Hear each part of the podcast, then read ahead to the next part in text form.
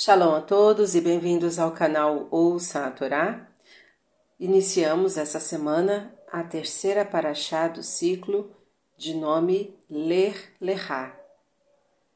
Essa porção está no capítulo 12 de Bereshit, vai do versículo 1 até o versículo 13. Vamos abrahar? Baruch atah Adonai Eloheinu melech haolam Asher Barrabanu Mikol Ramin Venatan Lanu Baruhatá Adonai, Noten Hatorá. Amém. Bendito sejas tu, Adonai, nosso Elohim, Rei do Universo, que nos escolheste dentre todos os povos e nos deste a tua Torá. Bendito sejas tu, Adonai, que outorgas a Torá. Amém. E disse o Eterno a Abrão, Avram, Anda de tua terra e da tua parentela e da casa de teu pai para a terra que te mostrarei. E farei de ti uma grande nação, e abençoar-te-ei, e engrandecerei teu nome, e serás uma bênção. E abençoarei os que te abençoarem, e aqueles que te amaldiçoarem, amaldiçoarei. E serão benditas em ti todas as famílias da terra. E foi-se Abrão, como lhe falou o Eterno, e foi com ele Lote. E Abrão era da idade de setenta e cinco anos, na sua saída de Harã. E tomou Abrão a Sarai, sua mulher, e a Lote, filho de seu irmão, e a todos os seus bens que havia ganho, e as almas que havia adquirido em Harã, e saíram para ir à terra de Canaã, e chegaram à terra de Canaã. E passou Abrão pela terra até o lugar de Shechem, até Elon, planície de Moré, e o cananeu estava então na terra. E apareceu o Eterno a Abrão e lhe disse: À tua semente darei esta terra. E edificou ali um altar ao Eterno que lhe havia aparecido. E saiu dali para o monte ao oriente de Betel. E estendeu sua tenda em Betel, ao ocidente, e Ai, ao oriente.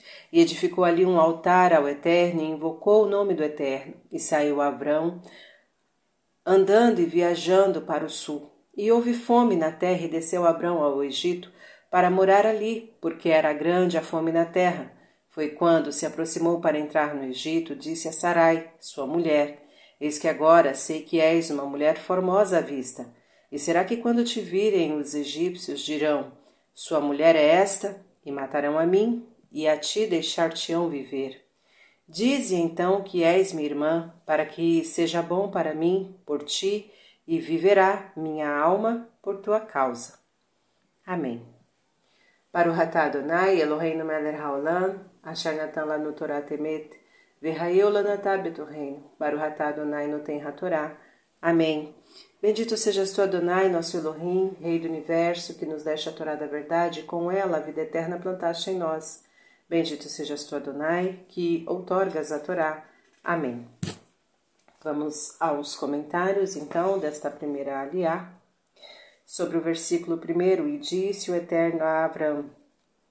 Os relatos bíblicos não têm um valor narrativo. Cada fato possui um profundo significado moral, ensinando algo não só à nossa mente para adquirir conhecimentos, mas, sobretudo, ao nosso coração por isso a Torá abandona o transcendental e preocupa-se com uma pequena família, a de Abraão. Suas vicissitudes e dificuldades. Com Abraão começa a história dos patriarcas e do povo hebreu. Anda de tua terra.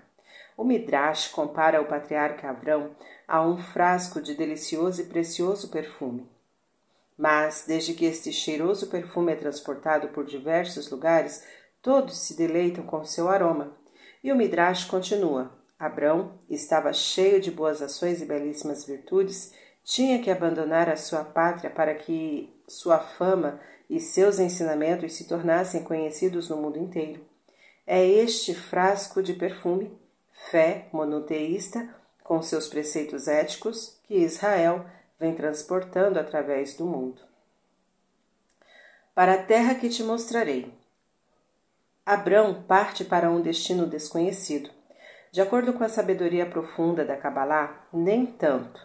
Usando um sofisticado sistema de gemátria composta, um tipo de numerologia judaica, seu paradeiro é óbvio.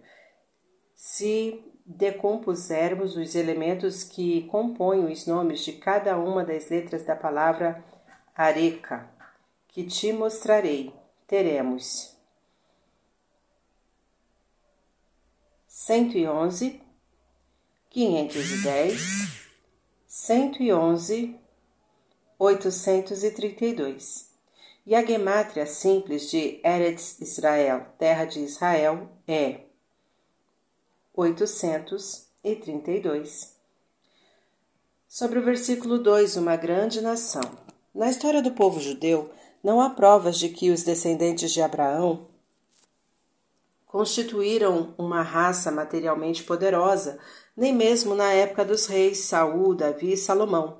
Esta bênção não se refere à grandeza em número ou extensão territorial, porém à grandeza espiritual destinada a difundir-se no mundo inteiro, não por força, nem por poder, nem por poder, mas por meu espírito, diz Adonai dos exércitos.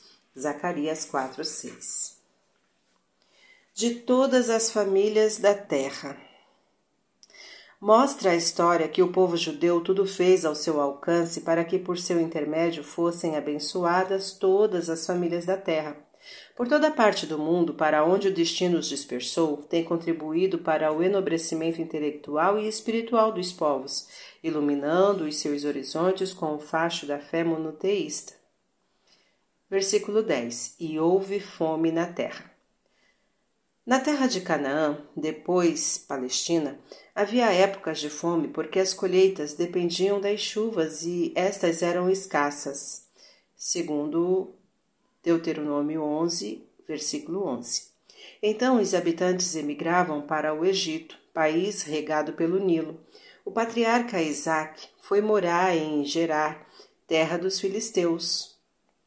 Em Gênesis, Gênesis 26, versículo 1. E os filhos do patriarca Jacó foram ao Egito buscar provisões por causa da fome. Está no capítulo 42, 5. Elimeler e sua família emigraram para os campos de Moabe. Ruth, capítulo 1, versículo 1. Fim dos comentários. Shalom a todos.